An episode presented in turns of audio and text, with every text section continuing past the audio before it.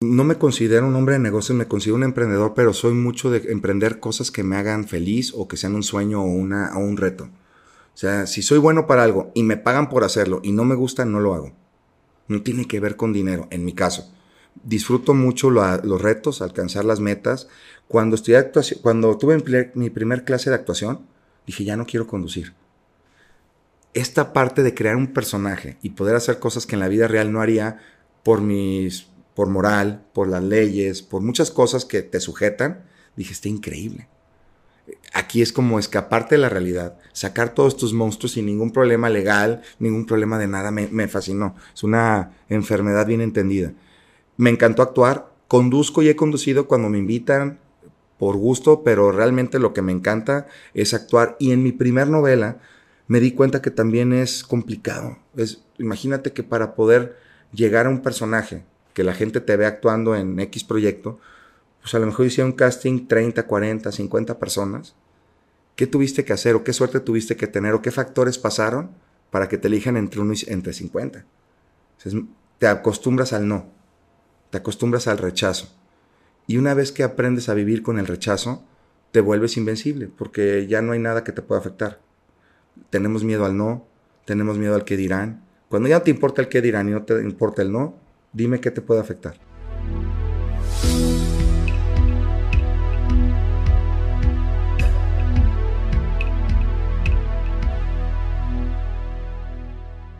Bienvenidos a Progresivo Podcast, yo soy Alberto Larracilla y aquí entrevistaremos a personas destacadas por su mentalidad de grandeza. Aquí compartiremos los retos, sacrificios y victorias que han vivido y los han llevado a formar su camino de éxito. Hoy tenemos como invitado a Alberto Agnesi, actor y productor, de cine y teatro mexicano con más de 10 años de experiencia en la industria. Alberto en su faceta de empresario es CEO y fundador de Señor de los Cielos Tequila, empresa que ha tenido un crecimiento extraordinario en los últimos cinco años, con expansión a más de nueve países. Hoy hablaremos de cómo mantenerse fiel a tus ideales, la pasión en tu trabajo y el manejo a la frustración. Bienvenidos a Progresivo Podcast. Nos acompaña Alberto Arnesi, Agnesi, ¿cómo se pronuncia bien, amigo? Eh, ahora sí que hay dos formas. La forma de cómo lo lees, que es la común, como dicen los españoles. Cualquier palabra se tiene que pronunciar a como se lee. O su origen es italiano, se pronunciaría Agnesi. Agnesi. Agnesi. Oye, pues muchas gracias por, por, aceptar nuestra invitación. No, a ti, contento de estar aquí con ustedes. La verdad, oye, este amigo en común que tenemos que, que nos pudo conectar, cuando yo le platicaba a mis socios de, oye, vamos a entrevistar a Alberto, es como, ah, el que salió en tal serie, el que salió en tal película. Qué buena onda. Sí, y, hoy con un rol empresario, pero me gustaría empezar por tu etapa o tu, cómo empezaste este involucramiento con el fútbol. Con, con, el fútbol, fíjate que desde niño, pues vengo de una familia futbolera. Mi, mi, tío abuelo fue presidente de Chivas, a él le tocó la época del campeonísimo a Jorge Agnesi desde. Y de ahí el que retomó más fue mi papá, Alberto Agnesia Viña. Fue directivo de Chivas pues, más de 35, 40 años. Le tocó toda la parte cuando andaban quebrando, poder hacer esta sociedad con Martínez Garza, que en paz descanse, eh, y rentar el equipo por 9, 10 años para después hacer la transformación de la SA eh, con Jorge Vergara. Mi papá aficionado a Chivas, entonces yo nací eh, y creé, me creé en el fútbol, ¿no? Iba a las concentraciones desde niño y para mí eran mis amigos, yo no los veía como las figuras que eran, yo veía a Fernando Quirarte y para mí Fer era el señor, porque pues tú de niño cuando tienes 4 o 5 años, a cualquier persona que mida más de unos 50, pues lo ves como señor, ¿no? Yo veía a Fernando Quirarte como mi amigo, el que llegaba a la concentración y me daba el postre que mi papá no me dejaba tomar, o el refresco que mi papá no me dejaba tomar, igual a Demetrio Madero, a Benjamín Galindo, a toda esa camada. Y cuando, cuando les platicaba a mis amigos pensaban que les mentía. Entonces, una vez organizamos una ida a todos mis compañeros a la concentración y fue la primera vez que me enfrenté a la manera en la que los, la gente que no tiene acceso a los ídolos los ve y convive con ellos. Para ellos era, wow, poder estar con Quirarte, poder estar con Benjamín Galindo, una foto, cenando con ellos. Y también me gustó mucho la humildad con la que ellos se manejaban. Eh, fue algo que para mí me marcó y por eso no tolero mucho la prepotencia, no tolero mucho la gente que por estar en cierto nivel o en cierta posición de poder, de repente cambia sus formas. Es algo que yo no puedo. O sea, yo creo que vivimos para servir. Eh, en ese servir hay que buscar ser feliz uno, ¿no? Pero tienes que servir para poder servir para la vida, ¿no? De hecho, no sé si has escuchado que cuando una persona incrementa su poder o, su o económicamente, pues realmente demuestra más quién es, ¿no? Maximiza este, más quiénes somos. ¿Tú concuerdas? El dinero es un desmaquillante, el poder es un desmaquillante. Somos lo que somos. Hay gente que dice, ah, agarró dinero y cambió. No, no, no cambió. Está mostrando su verdadero ser. Una persona que es mala, que es egoísta con dinero, va a ser más mala y más egoísta. Una persona que es generosa, le llegan recursos, le llega poder y los pone a disposición de la gente que él ama o de la gente que puede servir. Coincido contigo. Oye, y en este caso que tú tenías hasta cierto punto este acceso a estas figuras, eh, tú una vez que creces y puedes ir, puedes ver cómo, cómo las demás personas idolatran, digo que pues a cierto punto tú ya al ser figura pública, pues supongo que tú te lo enfrentas ahora desde el otro lado, ¿no? Eh, ¿Tú qué relación puedes, puedes ver respecto a una persona que es famosa y tú cómo la, cómo la ves o cómo la pones en un pedestal a una persona que estás conviviendo realmente similar ¿Sabes qué? Creo que esa enseñanza que me dieron cuando me llegó los primeros eh, ramalazos de fama, pues realmente yo sí tenía muy claro que, quería ser como siempre fui por lo que me tocó vivir con ellos. Porque sí la fama es, es, es una bebida alcohólica, te, te emborrachas. Y a veces un borracho puede ser mala copa o un borracho puede ser divertido. Tú eliges cómo quieres tomar, cuánto quieres tomar y cómo quieres manejarte cuando tomas. Creo que la fama es muy similar y no es fácil de controlar, igual que el alcohol. Oye, y en esta parte de, fama, tú en algún momento supongo que quisiste ser futbolista. Sí. Este, ¿qué pasó? Pues mira, lo máximo que llegué a jugar, me tocó jugar en el Correcaminos, que estaba en primera A, con Demetrio Madero. Eh, yo tenía ahí como 19, 20 años. Después me regresé a terminar la universidad no, nunca fui un gran jugador, no hubiera llegado muy lejos. Eh, cuando entrené mucho sí llegué a tener un nivel decente por el nivel de entrenamiento que tenía, porque era muy disciplinado, muy obsesivo, pero en cuestiones de calidad nunca fui un, creo yo, un superdotado que hubiera podido llegar por mis cualidades. Si hubiera llegado, hubiera llegado más por mi disciplina y, y por la... Soy muy aferrado a los sueños. Entonces, a la hora de la hora me, me decanté por estudiar terminé mi carrera, me titulé de administrador de empresas y después descubrí en la actuación algo que me apasionó. La vida me fue llevando por otro lado. Entonces, ¿a ti no te pasó como coloquialmente ya es en México que todos nos lastimamos de la rodilla? Mira, yo sí me lastimé y tengo muchos problemas, pero no fue la causa del por qué no llegué. O sea, realmente mi causa es la que te comento. Yo sí tengo muchos problemas de salud. Tengo, recién fui con el doctor. Este, tengo una osteoartritis provocada por, por una, un tipo de artritis que tengo y yo tengo cuatro operaciones de rodilla. Mi primera fue a los 19, mi segunda a los 24, la otra a los 32 y la última a los 36. Y sí tengo las rodillas deshechas. No podría, de hecho ahorita batallo mucho para jugar. Pero al final también el dolor te enseña mucho. Así como el éxito y el fracaso te enseñan, el dolor es un gran maestro. Hasta cierto punto tener el dolor constante este, ya te cambia. No, duro. O sea, yo hay días, hace un mes y medio estaba en Chicago se me activó la artritis y tenía una junta con un distribuidor y de verdad no podía ir al baño, se iba al baño gateando porque se me inflaman todas las articulaciones y estábamos a menos 4 grados, como que el frío me activa mucho mi tipo de artritis, creo. Y, realmente fui, tuve la entrevista, me empastillé y terminando me querían invitar a comer y me inventé que tenía citas. La realidad es que me regresé al hotel para poder estar como conviviendo con mi dolor porque no tenía ganas de convivir con nadie más más que estar solo, ¿no? Oye, y en, digo, a mí me resultó muy familiar cuando yo estuve investigando una, una primera etapa como futbolista. Después mencionas algo de administración de empresas, sí. y después actor, y hoy actor y empresario. Pero ¿cómo, ¿cómo te involucras con la carrera de administración de empresas y cómo reaccionan tus papás cuando te pasas a la parte de la actuación? ¿Sabes qué pasa? A veces eh, uno no uno no elige cómo ser papá, ni hay un instructivo de cómo ser papá. A mí me dieron lo mejor que pudieron y se los agradezco. Eh, creo que yo no tuve la capacidad de preguntarme qué quería. Ni tuve las guías para llevarme a que me hiciera las preguntas necesarias para entender qué quería. Yo estudié administración de empresas porque mi papá era administrador. Se me hizo fácil. Cuando llegó la decisión de qué estudio, lo mismo que mi papá. Me quito de problemas. Administrador de empresas, una carrera muy generalizada, para después especializarme en algo que me guste. Eso era lo que tenía en mente. Eh, termino mi carrera y mientras hacía mi tesis eh, entró un programa de televisión en Canal 8 que se llamaba Intermedio. Era un programa de revista de una hora en vivo. Cuando recibo la adrenalina de estar en vivo, fue algo que yo nunca había tenido en mi vida. Ni jugando fútbol, ni nada. Eh, el, el, estar improvisando, el tener que capacitarte, que leer, porque cualquier cosa que digas mal queda grabada para siempre, me encantó. Y de ahí mm, disfruté mucho la conducción. A los tres meses me hablaron de Televisa Guadalajara, me quedé para un programa de revista ahí. Cuando me dijeron que mi sueldo era cero, no entendía su negociación. Este, yo preguntaba cómo. O sea, hice un casting, me quedé y mi premio es que me vas a pagar cero. Sí, es que vas a tener exposición y eso te va a dar reconocimiento y esa es tu paga. Le dije, híjole, la verdad es que lo que me estás ofreciendo no, no es lo que yo quiero. Me quedé en Canal 8 y después me hablaron de México para un programa en MBS, me parece, y me fui para allá. Para mis papás sí fue difícil porque nadie en mi familia es actor o tiene que ver con el entretenimiento.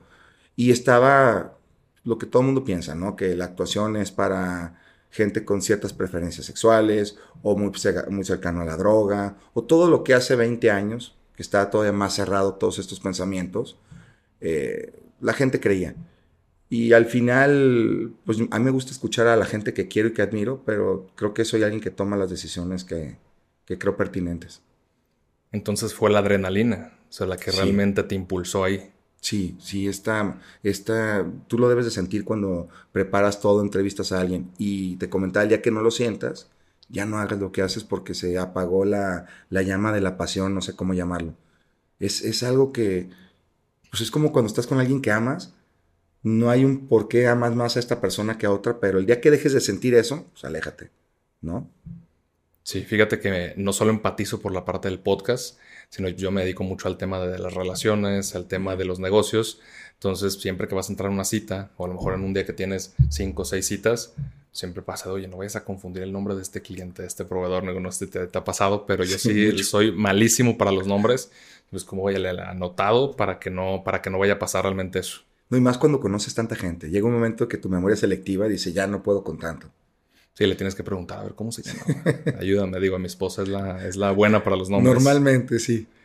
Oye, eh, ¿en qué momento dentro de, oye, eres estudiante, empiezas a trabajar, te empiezas a dedicar a la actuación, ¿en qué momento decides no ejercer o en, algo, o en ningún momento este, pensaste en ejercer en algo relacionado con Yo trabajé desde chavito, este, eh, entre, en mis vacaciones, trabajé creo que tres vacaciones en la tienda de Jesús Bracamontes, que le mando un abrazo. Él tiene una tienda de deportes en la Gran Plaza, se llamaba Eurosport. Digo la marca porque ya no existe. Okay. Este, y me daba trabajo todas mis vacaciones. Eh, después, mi mamá hacía muñecas de porcelana eh, de alta gama francesas y yo aprendía cómo pulir la porcelana. A ella le daba alergia la, el polvo. Entonces, a mí me, me disgustaba verla mala, verla enferma. Entonces, aprendí esa parte por dos motivos. Una, porque sentía que yo podía hacer algo por ella, en el sentido de que no le dieran sus alergias, y en el otro ella me pagaba lo proporcional a lo que cobraría por la parte de la pulida, y este, y de repente con mis amigos, oye, vamos a la fiesta, no puedo, tengo que trabajar, ¿qué vas a hacer? Tengo que pulir 200 muñecas de porcelana, era como de, como muñecas, y siempre fui muy, muy chambeador, en algún momento, eh, me acuerdo, mi papá tenía una fábrica de muebles, como a los 16 años hice skimboards. No sé si ubiques lo que son. No. Skimboards son unas tablas que pueden ser o de fibra de vidrio o de madera. Yo las hacía de madera y las reforzaba con fibra de vidrio, que las avientas en la arena y vas de la arena hacia, hacia la ola y te regresas surfeando la ola. Ah, ok. Pero vas desde la arena. Y a mí me enseñaron eso como a los 10 años y me encantaba, era mi deporte aparte del fútbol. En la playa me encantaba pegar al skimboard y también creo que me defendía.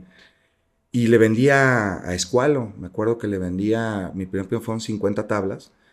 Y pues cuando yo empecé a costear, pues costeaba muy empíricamente porque apenas iba a entrar a la universidad.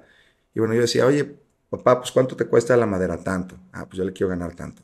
¿Cuánto me costaba la resina, la fibra de vidrio? Entonces, de alguna manera empíricamente empecé a trabajar y aprender a costear, a ver números. Y luego me decía mi papá que me veía muy clavado. Bueno, ¿y los impuestos? ¿Cómo? ¿Hay que pagar impuestos? Sí, claro, hay que pagar impuestos. ¿Cuánto? No, el 35%. Yo, ¿cómo el 35? Pues ganan más el gobierno que yo. Y empiezan estas, estas preguntas que, que en, la, en, la, calle te vas haciendo y, este, y ya entendí que el impuesto era sobre la utilidad y yo lo costeaba. Esa en mi inocencia financiera, a 35, bueno, esto es mi costo, esta es mi utilidad y le subí al 35. Y ahí fue aprendiendo como cosas que después cuando te las platica en la universidad, pues ya las puedes relacionar con ejemplos reales, porque no es lo mismo la teoría a tener ya un background eh, en hechos, ¿no? O sea, hasta cierto punto siempre estuviste involucrado en esta parte del emprendimiento. Sí. Eh, te metes como actor, pero pues eventualmente regresas a, a, emprender en los negocios. Fíjate que no me considero un hombre de negocios, me considero un emprendedor, pero soy mucho de emprender cosas que me hagan feliz o que sean un sueño o, una, o un reto. O sea, si soy bueno para algo y me pagan por hacerlo y no me gusta, no lo hago. No tiene que ver con dinero, en mi caso. Disfruto mucho los retos, alcanzar las metas. Cuando, estudié cuando tuve mi primer clase de actuación, dije, ya no quiero conducir.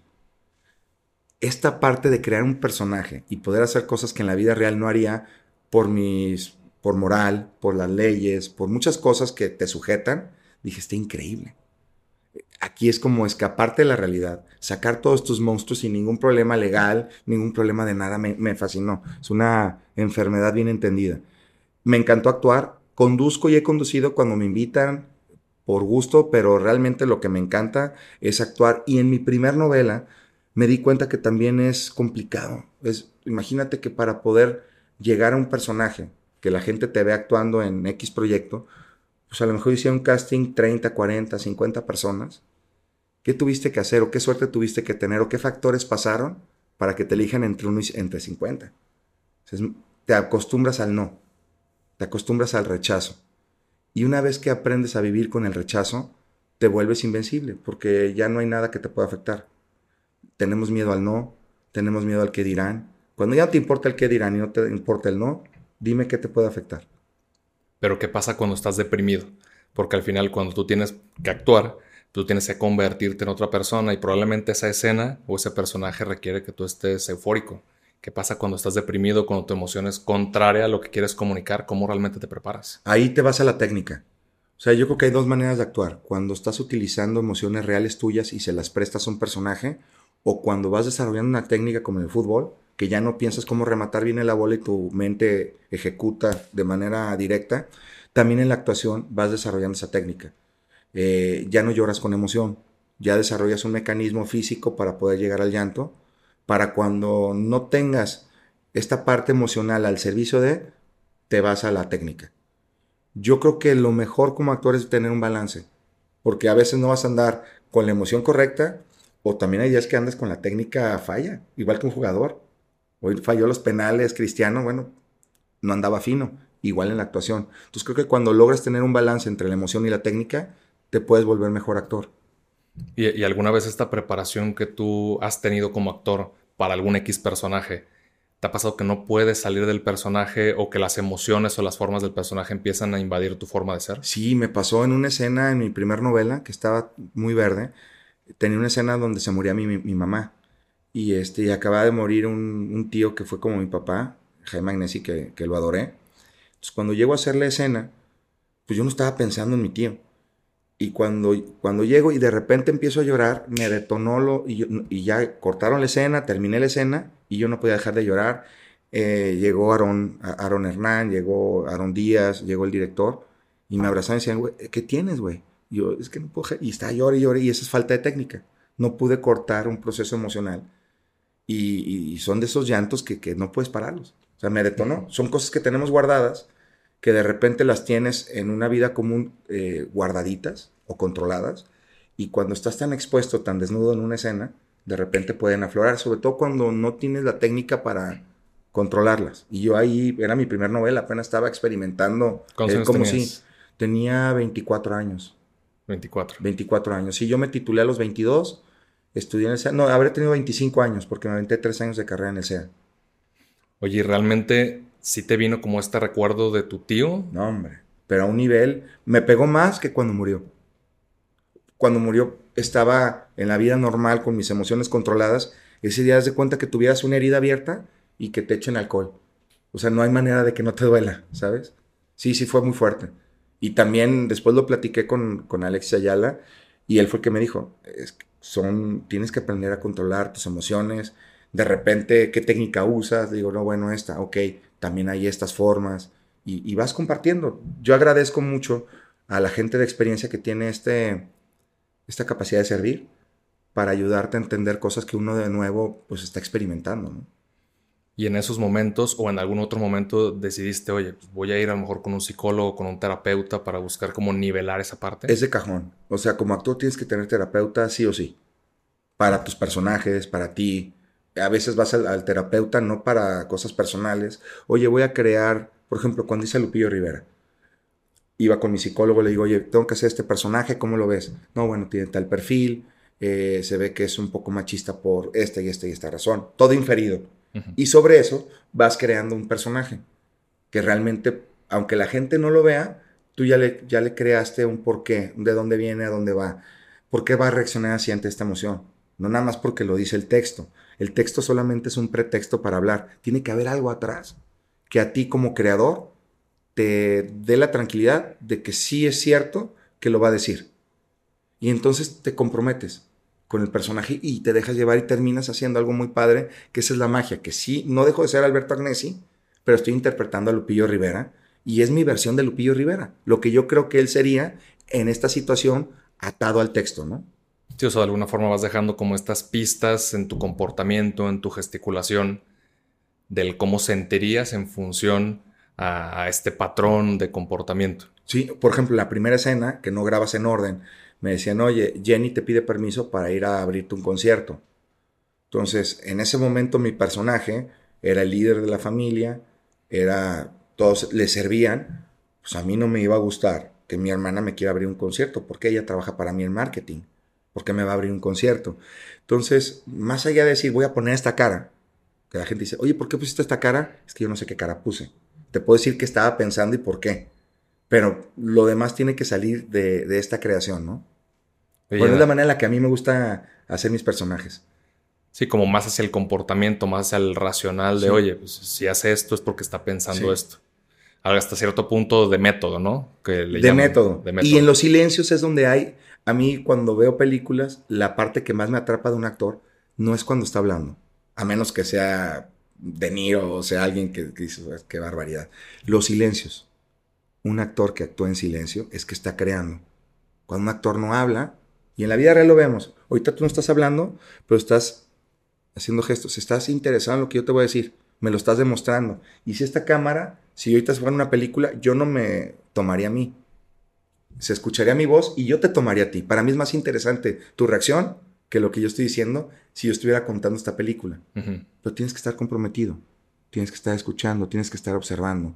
Por eso a mí no me gusta utilizar apuntador. Me distrae. Te quita atención de lo que le tengo que poner atención.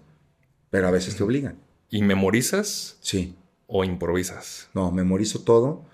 De repente, como ser humano, puedes cometer un error y la capacidad de improvisación te la da el estudio. Entre más conozcas el personaje, la escena o el personaje con el que estás interactuando, tu improvisación va a ser más asertiva y menos... Mucha gente dice, ah, improvisé. Sí, ¿con qué bases? ¿Con eh, designio divino o con conocimiento? con estudio. Con estudio se nota. Cuando una obra de teatro, pues no hay toma dos. Tienes que improvisar. ¿Te dio mal el texto? Bueno, ok. Se brincó dos hojas. ¿Cómo hago para regresarme de una manera lógica? Y eso lo piensas en dos segundos. Esa parte me encanta. Por eso el teatro es mágico. Sí, o sea, este conocimiento que te da. Eh, fíjate que esta parte de improvisación, el otro día estaba platicando con mi esposa, eh, y yo le decía, es que cuando tú me vas pensando, eh, y, me tarde realmente para contestarte o para decir algo a un cliente, lo que sea, pues lo, es lo más auténtico, porque si estoy seleccionando y estoy buscando la, la, mejor respuesta, sí. Pero cuando me vas hablando y es que estoy improvisando, porque a veces tenemos tantas cosas en la cabeza, estamos haciendo tantas cosas y vamos a un ritmo de vida muy alto, que la improvisación de las cosas siempre, siempre van a estar ahí. Sí, es lo que te rescata. Oye, y en esta parte que tú hablas entre enfermedades, entre una parte de, de emprendedor, ¿Tú realmente has pensado que hay un problema con la estructura del, ser actor de cara a la seguridad económica? Lo vi algo relacionado pues, en, algunos, en algún podcast que, participaste.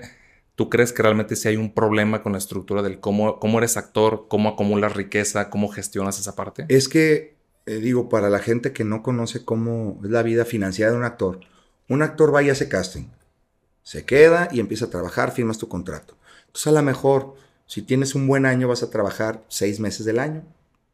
Antes que había novelas de seis meses. A lo mejor ahora necesitas encontrar dos proyectos al año para que sean dos proyectos de dos, tres meses y te dé seis meses. Seis meses no facturas. Entonces tienes que pensar que si tu promedio es de seis meses trabajando y tú ganas, voy a decir una tontería, 200 mil pesos al mes, no estás ganando 200 mil, estás ganando 100 mil. Porque nada más trabajas seis meses. Tienes que prorratearlo por todo el año. Entonces tus gastos no tienen que ir de acuerdo a lo que estás ganando, sino a tu flujo anual, o a lo mejor yo lo hacía a dos años. Yo decía, a ver, yo lo que ahorraba en un, lo que ganaba en un proyecto lo guardaba, lo metía en el banco y vivía con el proyecto pasado. Entonces, cuando tenía la fortuna de que en un año hacía dos proyectos, este otro proyecto lo mandaba a la cuenta de ahorro para poder comprarme mi primer depa, mi coche. Porque no te da la oportunidad, como la mayoría de las personas, de ir con un banco y decir, oye, mira, yo tengo tantos ingresos mensuales, soy sujeto a crédito. Sí, bueno, ¿cuánto me das para mi carro? Bueno, métele 100 mil pesos y nosotros te financiamos 300. Acá no, no eres sujeto de garantía. Yo creo que las exclusividades las han de haber inventado para poder tener un ingreso fijo y que pudieras tener la vida normal financiera de cualquier persona. Se acaban las exclusividades, como es el hecho hoy en día, y tú dime, como banco, ¿por qué le vas a prestar a un actor? ¿Con qué garantía? Entonces no somos sujetos de crédito. Nuestra administración financiera por ende tiene que ser totalmente distinta. A mí me encantaría dar un, taller a, los que están estudiando, porque también el dinero es como el futbolista, llega rápido, pero también se va como agua. Eventos, el glamour que la gente espera de ti, las marcas que debes de traer puestas. Yo por eso con mi manager, que, que le tengo mucho cariño, yo le dije, mira, yo no me he visto de marca, ni me he visto para las personas, ni me he visto para nadie. Cuando tengo un personaje, tengo alguien de vestuario que va a escoger qué me tengo que poner. Bendito problema resuelto por ella. Yo diario ando igual, playera lisa, gorras de mi tequila, este, tenis, jeans, y ya no pienso qué ponerme. Para mí eso me quita horas, a mí me, me, conflictúa el pensar en cómo combinarme y qué ponerme. No es desde niño. O sea, yo ir con uniforme era el más feliz. Me quitaba el problema de pensar qué ponerme. Sí, muy parecido como lo que marcan este, con Steve Jobs eh, de siempre vestir igual. Mucha gente dice que están locos. Para mí yo los entiendo porque los veo, es que tienen mucha lógica. O sea, yo sí lo veo muy, soy muy afina a lo que ellos hacían. Tengo 20, me gustó esta playera, me compré 20 de diferentes colores. Y ya las tengo por colores. Y ya nada más la agarro con mis jeans, con mis tenis, a trabajar o a lo que tenga que hacer. Ya no estoy pensando ni perdiendo tiempo en eso. Oye, en esto que mencionas del dinero, de la administración financiera, mi pregunta va hacia la salud mental y emocional. ¿Tú cómo te sentías eh, hasta cierto punto? Digo, pues la mayoría de los mexicanos, tú sabes cuál es el salario mínimo o los rangos de sueldos en México. ¿Tú cómo te sentías al decir, oye, a lo mejor si no me administro bien en esto o sigo los patrones de conducta de me voy a ir a comprar un Mercedes porque es lo que dicta, eh, porque vi, tu vida, ¿no? Voy a comprar el Mercedes porque es lo que dicta la sociedad, que es lo que tiene que hacer un actor ¿Tú cómo mentalmente te sentías o te sientes todavía respecto a eso? No, mira, los actores estamos locos por el solo hecho de ser actores. O sea, ya es una enfermedad, te digo, dosificada, el querer hacer cosas que no eres y creértela. Y hay que tener bien claro que es nada más en el set, porque también luego en la vida te creas personajes y, te los compras. Y todos los tenemos, ¿eh? Los que no son actores más, porque no tienen la capacidad de cuestionarse, ¿soy así? ¿O pienso que soy así y actúo por, por consecuencia? Sea, es, es complicado. En la parte financiera, imagínate, lo único certero que tiene el actor es que va a empezar tu proyecto y vas a quedar desempleado en cuatro o cinco meses. ¿Y luego? O sea, es complicado. Sí, sí mentalmente tienes muchas altas y muchas bajas. Eh, no tienes certeza financiera de nada. Crear una familia siendo actor es más complicado o, desde mi punto de vista, más irresponsable porque yo creo que como padre de familia debes de tener cierta capacidad de proveer si decides crear, hablo de hijos, ¿eh? no, no de parejas, ya teniendo hijos, y, querer hacer una familia cuando ni siquiera sabes qué tanto eres capaz de proveerte a ti, a mí se me hace un acto irresponsable. Yo por eso decidí no tener una familia. Creo que no era justo para las personas que yo voy a, que van a estar bajo mi manto, el no poderles dar por lo menos lo que yo recibí, las herramientas que yo tuve. Se me hace, se me hace injusto. Se me hace poco responsable. O sea, realmente sí, sí este camino hacia la inestabilidad, hasta cierto punto financiera, fue la que te terminó orillando por buscar emprender. Eso y el trabajo. Pon tú que después me empezó a ir bien, pero grababa en Colombia, grababa acá. ¿Qué tipo de papá voy a ser? ¿O qué tipo de esposo voy a ser? Entonces no es el tipo de esposo o de papá que yo quisiera ser. Entonces mejor no soy papá. ¿Sabes? O sea, como siempre anteponer la responsabilidad ante los demás, ante pues hasta tus propios deseos. Es que, es que la vida tiene que ser así. No puedes tener todo siempre. Entonces yo decidí tratar de ser lo más coherente y congruente con lo que pienso y lo que quiero. Lo que me hubiera gustado recibir de mi papá que tuve, pues quiero dárselo a mis hijos. Y si no se los voy a poder dar, no quiero tener hijos. O no quiero hacer una familia. Hoy en día, yo ya estoy grande, yo tengo 45 años. Hoy podría tener una familia. Tristemente, a lo mejor con menos energía de la que hubiera tenido cuando tenía 25. Pero les podría dar todo lo que a mí me dieron y más. Porque hoy podría tener el tiempo de si mi hijo me dice, quiero ir a bailar ballet 20 horas, yo te llevo y ahí voy a estar viéndolo bailar ballet. Y digo bailar ballet porque cuando uno tiene un hijo a veces quiere darle sus sueños. Y también los años te hacen aprender que los sueños son de cada uno y que nosotros como papás seremos guías o como mentores de amigos, que hoy creo que puedo ayudar a, chavitos de 20, 25 años que se acercan conmigo. Tratar de volverme un mentor es ser un guía, no convertirlos en minions de lo que yo quiero ser, sino un guía de lo que tú que quieres. ¿Cómo puedo yo ayudarte a través de lo que yo aprendí? A mí esa parte de, mentor me encanta. La recibí de pocas personas y quiero poderla dar a la mayor cantidad de gente que pueda. Evitarles la mayor cantidad de tropiezos o advertirles los tropiezos para ver qué sigue después. Sí, aunque muchas veces, o la mayoría de las personas aprendemos más de los errores, de los tropiezos, a veces son necesarios. Siempre, siempre. A ver, eh, vivimos en un mundo, y cada vez peor, donde en la escuela, lejos de... A ver, ¿cómo aprendiste a caminar? Cayéndote. ¿Cuántas veces te caíste para poder caminar? Unos 50, otros 100, otras 1000. Y todos hoy caminamos. Pero lo que nos llevó a caminar, el origen es el mismo. Errores, caídas, errores, caídas, hasta que por fin de tantas caídas dijiste, ya encontré el balance. En la escuela es igual. Nada más que hoy en día, en la familia y en la escuela, nos prohíben el error. El error es malo. El fracaso es malo. No es malo. O sea, es malo cuando no viene con un conocimiento de lo que fracasaste. Si fracasaste y no aprendiste, estamos en el hoyo. Pero yo creo y agradezco hoy, y en su momento me dolían mucho, toda la cantidad de dolores y de fracasos que tuve, porque creo que eso es lo que me dieron la poquita sabiduría, el poquito conocimiento que tengo hoy en día. Si no, no tendría nada.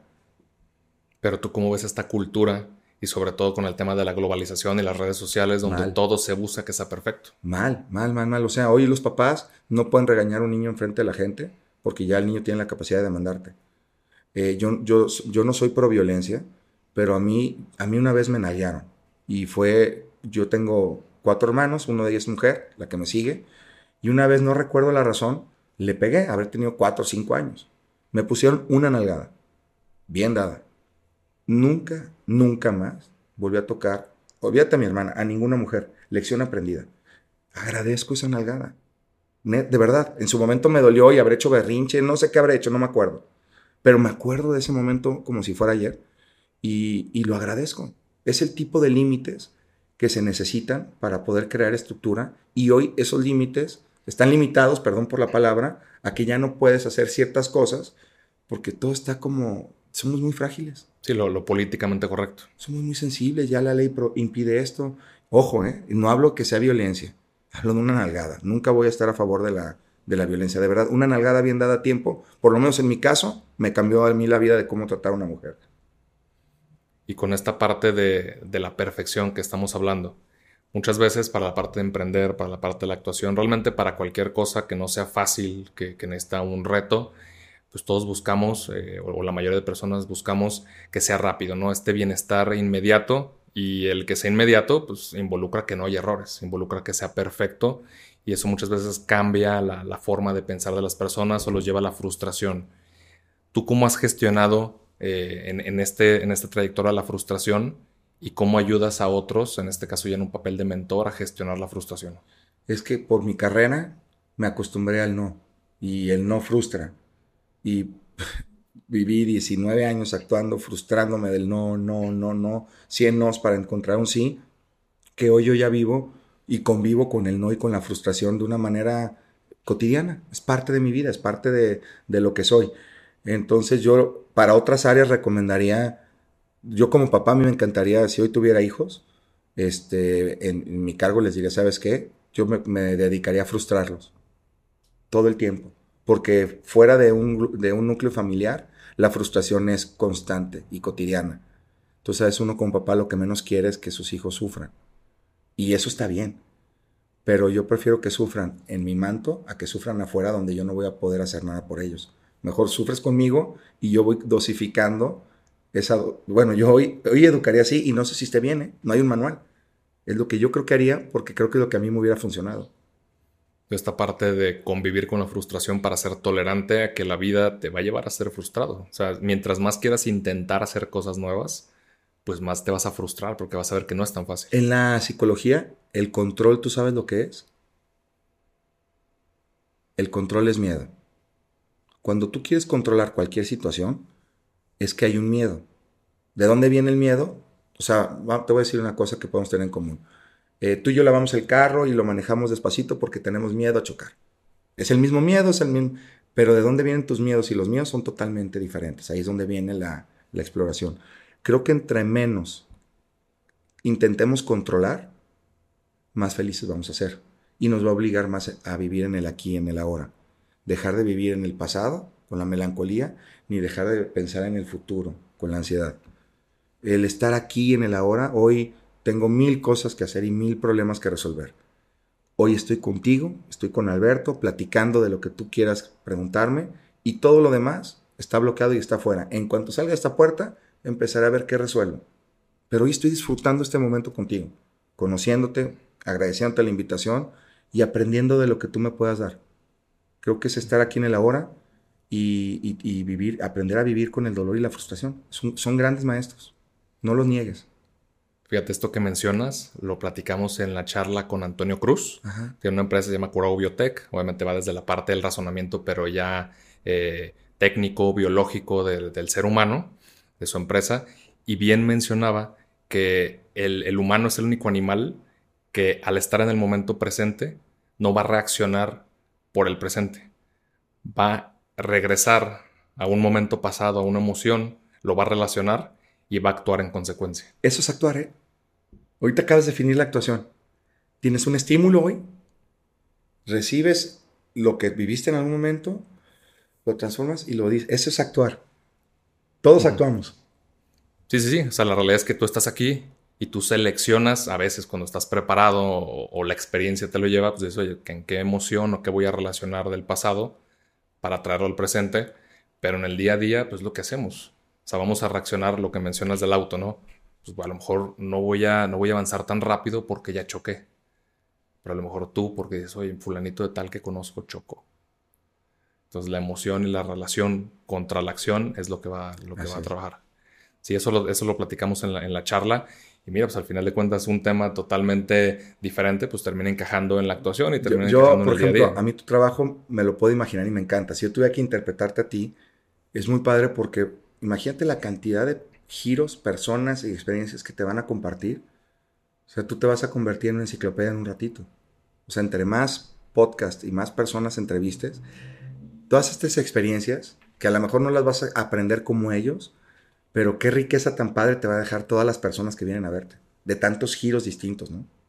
Es que la realidad es que acabas una charla y te vas horas reflexionando y, son lecciones. al final de cuentas, creo que el peor error que podemos cometer es toparnos a estas personas que nos pueden dejar algo y pasarlo porque nos creemos lo suficientemente chingones como para decir el que tiene que enseñarme.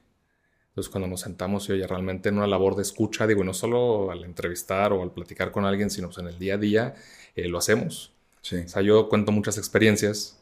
Eh, pues, yo andaba en camión, obviamente, cuando, cuando era estudiante, Y yo me ponía a platicar con los viejitos en los camiones. Entonces, te deja muchas experiencias. Me recuerdo una que, que mencionaba que viviera, porque él ya había tenido varios infartos, pues ya estaba, ya estaba grande el señor, estaba, él se sentía cercano a la muerte y me, me dijo que de lo único que me iba a arrepentir era de lo que no hubiera hecho.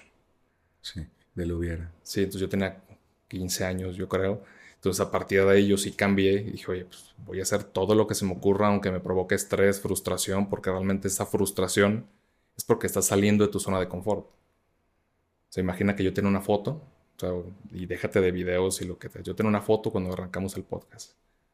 Y lo primero que hicimos fue, vamos a hacer una sesión de fotos y vamos a hacer una grabación de prueba porque yo no tenía nada. Y al final tuviste que, o tú tuve que romper ese miedo, que supongo que es un miedo similar cuando nunca has actuado y cuando te pones enfrente de una cámara. Sí, sí, sí. El miedo a que no sabes qué va a pasar. Pero es, rico, ¿no? Esa ansiedad, ese miedito, esa incertidumbre, es, es padrísimo. O sea, el día que no, no vamos a sentir eso, ya para qué vivimos, ¿no? Sí, sí, realmente te diría que cuando me preguntan, obviamente pues uno nunca dice, oye, pues esta charla es mala. O sea, hay unas charlas a lo mejor que tú por tu personalidad te pudieron enganchar más que otras, pero me preguntan, oye, pues ¿cuáles son las charlas que más disfrutas? Pues creo que las charlas donde más te sacan de tu zona de confort. Los perfiles más similares al mío son los perfiles más fáciles hasta cierto punto donde conectas, pero sabes cómo te va a responder, hasta si es personas que conoces, obviamente algún tu socio o algo, pero cuando son personas más fuera de lo común de tu día a día, es cuando dices, ok, o sea, no estoy listo para lo que me va a contestar. Órale, interesante, es cierto. Oye, Alberto Tocayo, tu etapa como productor, ¿por qué iniciaste a producir? por qué te arrancaste eso? Eh, fíjate que cuando hice mi primera novela, le, le decía le digo, oye, hermano, es que para quedar aquí son 50 no, este, hay que, hay que, volvemos al rollo del control y el miedo, ¿no? Hay que controlar esto. Vamos a empezar a, quemar una productora, vamos a producir nuestros propios proyectos. Cuando nos den por fuera, bueno, cuando no, pues... Y ahí tuve yo de mentor a Alexis Ayala, que, hasta la fecha de verdad le digo, eh, para mí fue, me saqué la lotería teniéndolo conmigo, porque la verdad nos acogió, nos, nos guió, nos enseñó, nos compartió todos sus errores personales, laborales, y, yo le agradezco mucho esa, esa, confianza que hasta el día de hoy lo tengo, que es mi compadre, lo adoro. Eh, cuando empecé a producir, es complicado porque no es el negocio que la gente cree. O sea, hacer teatro no es el negocio que la gente cree. Puede llegar a ser que un garbanzo a libra, como en todas eh, te deje mucho dinero. Pero no es la constante o no es lo común. Igual en el cine. O sea, la gente ve una película en el cine y cree que hacen dinero. Muy lejano de eso. Entonces, cuando me rompo los ligamentos en una obra de teatro y me vengo a operar, estuve ocho meses en rehabilitación. Saca Felipe Calderón un, incentivo fiscal al cine. Lo leo. Y dije, ¿cómo? O sea, incentivo fiscal al ISR por pagar. Qué interesante. Lo leí y empecé a hacer citas, empecé a caminar en muletas y la primera cita que hago me dan el dinero para hacer la película, con el incentivo fiscal. ¿Por qué lo hice así? Porque con el incentivo fiscal es a fondo perdido. No afecta el patrimonio de ningún inversionista porque era lo primero que iba a hacer. Ahora, siguiente paso, pues traté de rodearme de las personas que creían en el proyecto para hacerlo lo mejor posible. ¿Qué pasó? Fuimos una película que facturamos 12 millones de pesos del 2010, Viernes de Ánimas. Eh, no hicimos que nadie perdiera dinero, todos aprendimos, ópera prima de ocho personas. A mí me dio mucho gusto poder servir a que gente que va empezando, que no tiene cómo llegar al cine que ama, darles la oportunidad. A los cuatro años el editor gana este, por después de Lucía en Cannes. Dije, qué padre que Toñito, que fue su primera película que editó, que él editaba comerciales, ya tenga un premio de Cannes. Eh, ese tipo de cosas dices, ya valió la pena. Y empecé a producir teatro y cine con los incentivos fiscales. Eh, me, encanta, al principio no me di trabajo porque quería, no quería sonar nepotista. Dije, primero me quiero enfocar en aprender, entender la línea de negocio y después ya me daré papeles. Y así fue. Yo en mis primeras cuatro películas que produje, no actué. En las primeras tres obras de teatro no actué, hasta la cuarta fue que me di un papel y ya llevaba 17 años de carrera. O sea, ya, ya me sentía yo merecedor a que sí podía hacer ese papel, aunque yo no la produjera. Y eso fue lo que me llevó a aprender a producir. También me servía de terapia. Yo terminaba novela y mientras hacía castings me metía a talleres de escritura de guion con Tita Lombardo, de producción con Tita Lombardo, todo lo que fuera de talleres de... No soy director, no soy guionista, no soy productor, pero sé producir, sé escribir y sé dirigir. No te puedo decir soy director porque yo no me aventé una carrera de 3, 4 años y volvemos a lo mismo de ser actor. No porque estudiado un taller me convierto en. Pero sí tengo las bases suficientes para decirte, él es un buen director. O me gusta cómo dirige porque utiliza, mira cómo cuenta este lenguaje, mira sus encuadres. O sea, te va dando más herramientas para entender. Y también cuando actúas, pues ves cosas que no veías como actor. De repente entiendo por qué me cortaban las escenas. Me doy cuenta que el director, cuando estaba haciendo una serie, estaba emplazando sin decir corte y no nos avisaba. Y no nos avisaba porque se metía el ruido y no quería hacer corte en el audio. Entonces yo ya me quedaba callado viendo al actor y el actor pensaba que se movía el texto. Cuando yo sentía que ya la cámara estaba aquí y que ya había emplazado para que no tuvieran que cortar todo, volví a decir mi texto. Y me se acercó un director y me dijo, oye, ¿por qué hiciste eso? Le dije, pues porque estabas emplazando. Me dice, sí, pero yo los dejé correr para luego hacerlo repetir otra vez la escena. Le dije, y perdemos tiempo. Y tiempo es dinero. ¿Cuánto te cuesta el sueldo de todos? Y también tienen que ir a comer. ¿No? Se me quedó ¿tú produces? Dije, sí, con razón. Dice, los actores no estamos conscientes de todo lo que hay detrás para poder estar nosotros en pantalla. Su tiempo, el de ella, el de la maquillista, el de la persona que te puso la ropa. Cuando produces y tú los contratas y ves la friega que es, le das un verdadero valor. Y cuando estás actuando, creo que tu obligación es volverte mucho más humilde y más servicial, porque ya entendiste el proceso y es, o sea, yo ya de, eh, no está mi agua de tal marca, no, no puedo hacer el podcast. No, brother, no. O sea, hay gente que lo hace y ahí es donde hablábamos de los egos al principio, de la fama. ¿Cómo puedo yo admirar a alguien? Por su humildad. Entre más grande y más humilde, más merece mi respeto. O sea, a mí eso de, que la gente llegue con un Ferrari, un Rolex, o no me, no me apantalla. A mí me apantalla la parte humana, la parte de la lealtad, la parte del respeto, la parte de cómo tratas a tus empleados, cómo eres con tus jefes, eres leal, eres servicial, cómo tratas a un mesero. A mí las personas que de repente se visten de buenas, buenas yo los invito a comer y veo cómo tratan a los meseros y me dice todo de ellos, todo. Quién es, quién es humilde, quién es prepotente, quién nada más en cuanto tenga poder y tenga dinero, me va a enseñar su verdadera cara. Habla mucho de eso. Sí, hasta cierto punto esto que mencionas de lo que mencionabas, ¿no? Del nepotismo, del tú subir y tú ponerte un papel, pues al final termina siendo una congruencia con tu persona. Dices, oye, pues cómo yo me voy a poner en, ese, en esa posición si yo mismo lo generé. Pues lo mismo que pasa con otros actores, que podría ser, o actores o personas, ¿no? Que podría ser contraintuitivo que dices, no, es que el símbolo de que te va bien, el símbolo de que eres importante, o que trates mal a las personas, o que te vistas de ciertas formas para ser para los demás. Entonces tú prefieres ser para ti. Y, a veces eh, yo sí sé que me funcionaría mejor. Y desde actor me pasaba. O sea, yo sé que si hubiera ido a, a las fiestas que me invitaban, o si yo hubiera paparazziado a las mujeres con las que salí, pues a lo mejor sería más famoso y tendría más trabajo, pero no por los motivos que a mí me hacen sentir bien. Entonces decidí no hacerlo. Como emprendedor o empresario, la verdad eh, es igual. Eh, hay cosas que no hago que sé que me funcionarían porque no es el camino al que quiero llegar o por el que quiero llegar a tal punto. Todo tiene un proceso y quiero disfrutar el camino. A mí me costaba mucho. Yo he aprendido a madrazos a entender cómo disfrutar el, trayecto. Yo era mucho de fin, quiero llegar ahí, quiero llegar ahí y trabajar por eso, pero no disfrutaba el trayecto, me costaba mucho. Hoy en día te puedo decir que ya disfruto el trayecto. Sí voy para allá, pero despacio que voy deprisa. Hoy estoy aquí contigo, si tengo trabajo allá afuera, lo veré después. Hoy quiero disfrutar mi momento en tu podcast, conociéndote a ti. Eso, yo trabajo día a día con eso porque no lo tengo. Me cuesta vivir en el aquí en el ahora sí, este, pues a veces no, decimos, oye, pues yo quiero llegar a este objetivo, entonces lo más importante es llegar, no el cómo. La inmediatez. La inmediatez. Entonces, para ti es más importante llegar sin traicionarte a tu persona y sin traicionar tus valores.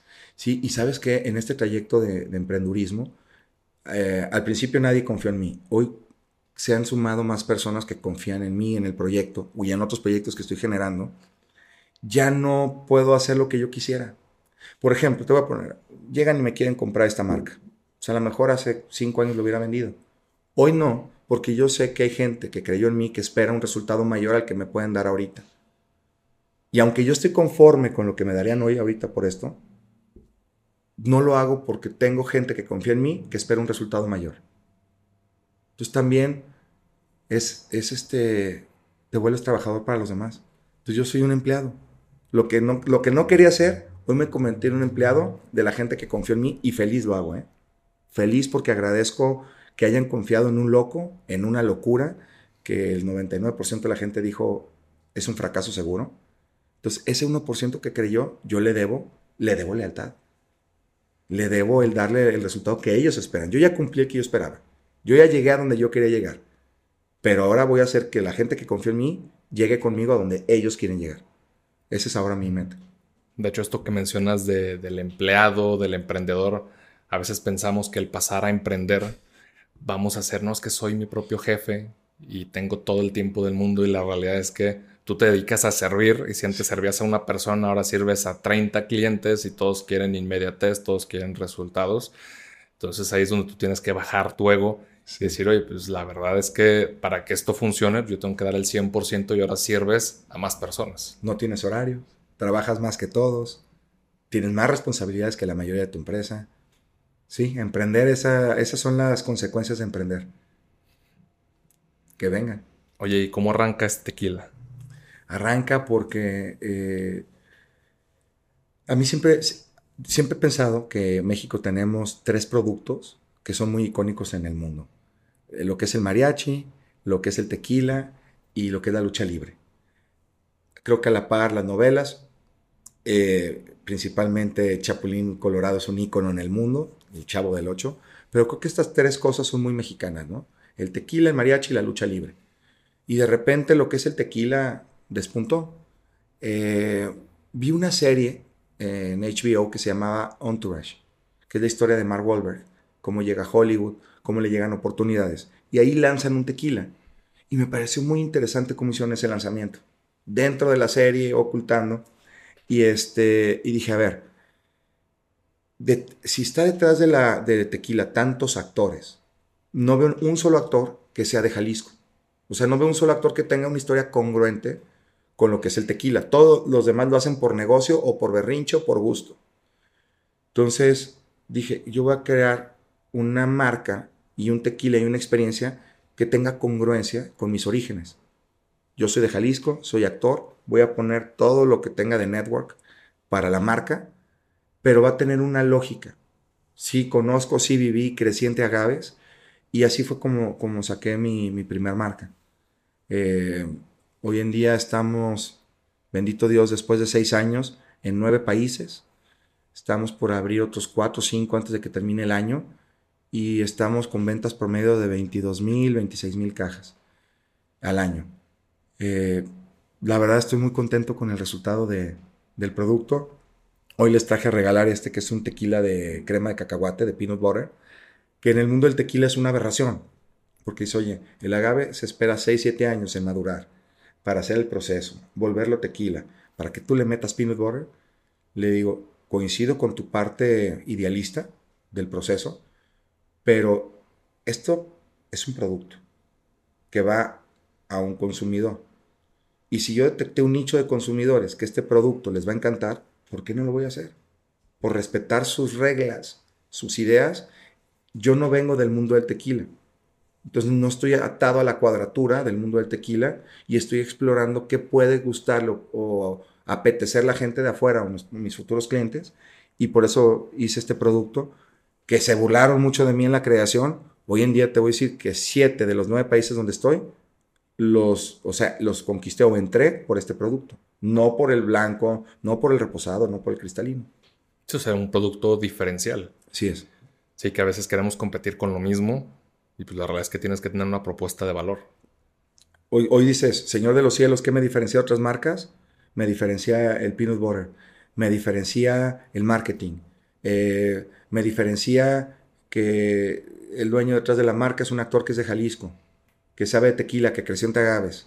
Ok, sí, Mark Wahlberg, Josh Clooney, todos los que tienen tequila son millones de followers. Yo soy así de chiquito, pero yo soy verdadero. Aunque sea de este tamaño, yo soy de verdad. Mi tequila es de verdad, mi gente es de verdad, mi producción es de verdad, mi historia es de verdad. Entonces yo le estoy apostando a que la verdad le gane al otro, porque no hay mucha verdad en el mundo. Le estoy apostando a esa historia. Oye, ¿de dónde viene el nombre Señor de los Cielos? Señor de los Cielos, mi meta con este nombre es que en 10 años, cuando diga Señor de los Cielos, pienses en tequila. Para allá voy. Y esa es mi meta. Esa es mi meta idealista y mi meta pragmática es yo quiero viajar y llegar a Brasil y pedir un cristalino y que tengan Señor de los Cielos. Que mi tequila llegue a todo el mundo. Conquistar el mundo con el Señor de los Cielos. Ser un Señor de los Cielos. Ser un conquistador. A través de un producto icónico como el tequila darle ese valor y no otro tipo de valores. Oye Alberto, estamos llegando al final de la charla y me gustaría preguntarte en todos estos años, no solo de trayectoria como actor, como empresario, sino realmente en el global de tu vida, ¿cuál ha sido el problema o la barrera más complicada que has enfrentado para convertirte en quien eres hoy? Híjole, qué buena pregunta, hermano. Creo que, o sea, primero aceptar mis miedos después de aceptarlos, trabajar de dónde vienen para conquistarlos y poder seguir adelante. Eso fue lo que en lo personal más me costó.